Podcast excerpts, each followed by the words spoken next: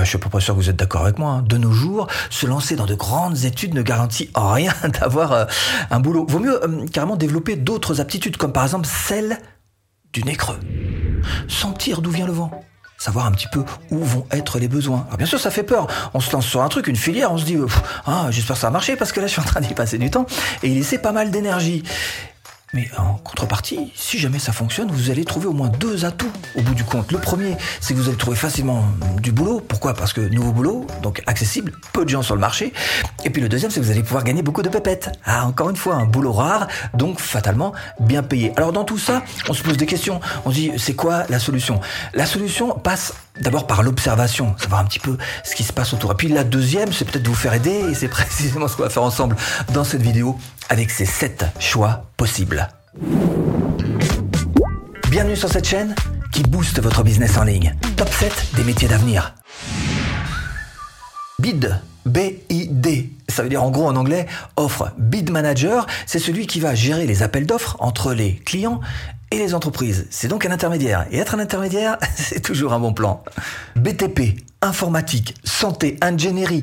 Le bid manager est à l'écoute. Il écoute les besoins d'un client, il les définit, ensuite il fait des propositions commerciales et techniques, et ou d'ailleurs techniques, et ensuite il se charge du suivi. En plus, il peut s'occuper d'avoir des campagnes publicitaires. Si vous aimez ça, c'est juste parfait. Campagne publicitaire sur Internet, de l'achat des mots-clés, des enchères pour le référencement, d'où le nom d'ailleurs bid, euh, qui signifie offre ou enchère. Alors si vous aimez le marketing, si vous aimez le contact humain, si vous aimez rédiger, si vous aimez analyser, bah, Bid Manager, ça peut être juste parfait pour vous, d'autant qu'on, déjà actuellement, de nos jours, on en demande, même en 2020.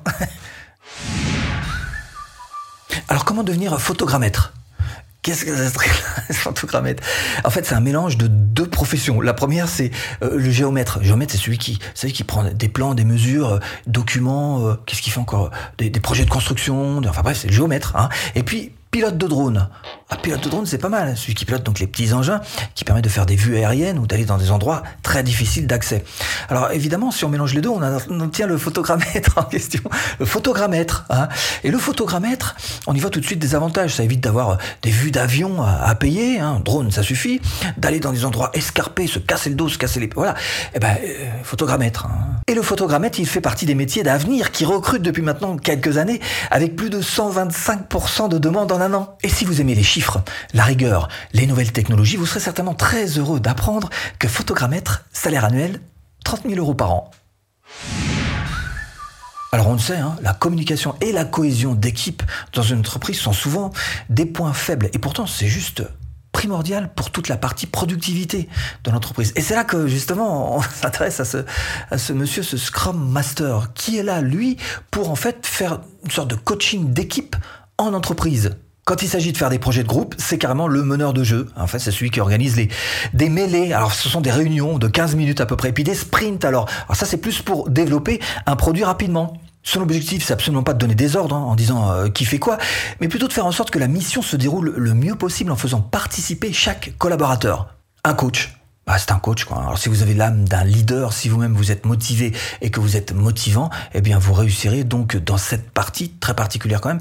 Malgré tout, il va falloir quand même réussir à rester un, un petit peu humble dans tout ça. Il y a toujours beaucoup d'ego à gérer et avoir cette patience qu'il est nécessaire pour pouvoir gagner ce salaire de Scrum Master qui n'est autre que de 60 000 euros par an. L'ingénieur cobotique. Qui dit futur dit robot. Il en existe actuellement plus de 2 millions sur cette planète et évidemment, les robots vont se multiplier, se développer de plus en plus. Et quand l'homme en vient à demander la main à une machine, ça peut faire un mariage heureux. Rigueur, précision et polyvalence sont les qualités requises. La cobotique, c'est pour collaboration plus robotique. Et vous l'avez compris, il s'agit d'une collaboration merveilleuse entre l'homme et la machine qui est là pour suppléer toutes les tâches les plus compliquées, les plus difficiles, les plus astreignantes qui sont d'habitude euh, vouées à l'homme. Alors, euh, par contre, c'est niveau ingénieur. Ah, il faut faire, c'est un petit peu niveau élevé, mais cela dit, ça reste quand même un, un métier très intéressant, surtout au niveau euh, financier. Attends, j'ai noté 63 000 euros par an. hmm? Cinquième métier d'avenir qui recrute l'économe de flux. Ah oui, mais là, on se rapproche un petit peu de l'environnement. Hein. Ça peut en intéresser quelques-uns. L'économe de flux, ah bah, c'est un petit peu pour voir. Alors lui, lui va se déplacer sur le terrain, il va regarder, analyser, il va proposer aux entreprises et aux collectivités les moyens de réduire leurs dépenses énergétiques. Quels sont les appareils qui consomment le plus? Y a-t-il des solutions pour faire des économies d'énergie? Tout est étudié à la loupe et noté dans ses rapports. Dans son travail, il peut également être amené à faire des campagnes de sensibilisation dans les écoles ou pour le grand public. Le métier d'économe de flux vous intéresse? Parfait, sachez qu'il faut quand même un bac plus 2, hein, minimum. Alors, soit dans les énergies, soit dans la domotique ou un master, c'est même encore euh, carrément mieux. Et cela dit, une fois que vous y êtes, eh ben, ça vous permet un salaire de 50 000 à 60 000 euros par an. Comment devenir data scientist? Alors ça y est, rien que le nom déjà, tout le monde s'en va. Qu'est-ce que c'est ce truc-là? C'est facile à comprendre. Je vais expliquer ça de manière très simple.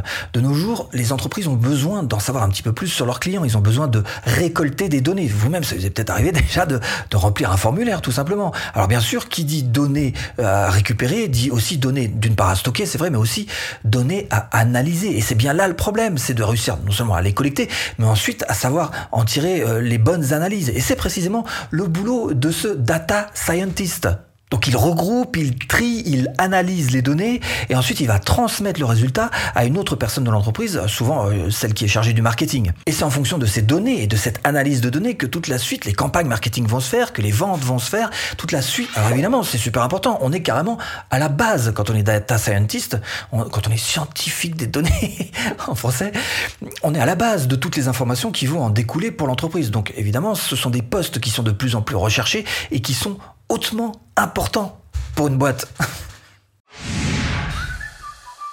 Septième bonne idée, c'est de devenir infopreneur. Ça, c'est la contraction de deux mots.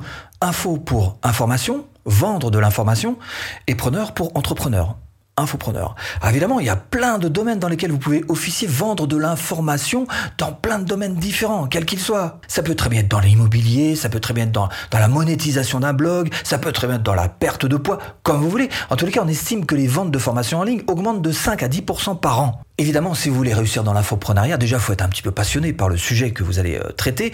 Et puis aussi, il va falloir euh, y croire un petit peu en, votre projet. Hein voilà. Donc, vous allez chercher, alors je sais pas, si par exemple vous cherchez à vendre des formations en ligne, sur général deux étapes. Un, on crée la formation. Deux, on la vend. Et pour aller plus loin, eh bien, ce que je vous propose, c'est précisément ce programme offert. Hmm? Bah pour créer votre formation en ligne rentable. bon, j'espère vous avoir un petit peu aiguillé dans cette botte de foin. À tout de suite. Et si tu cliques.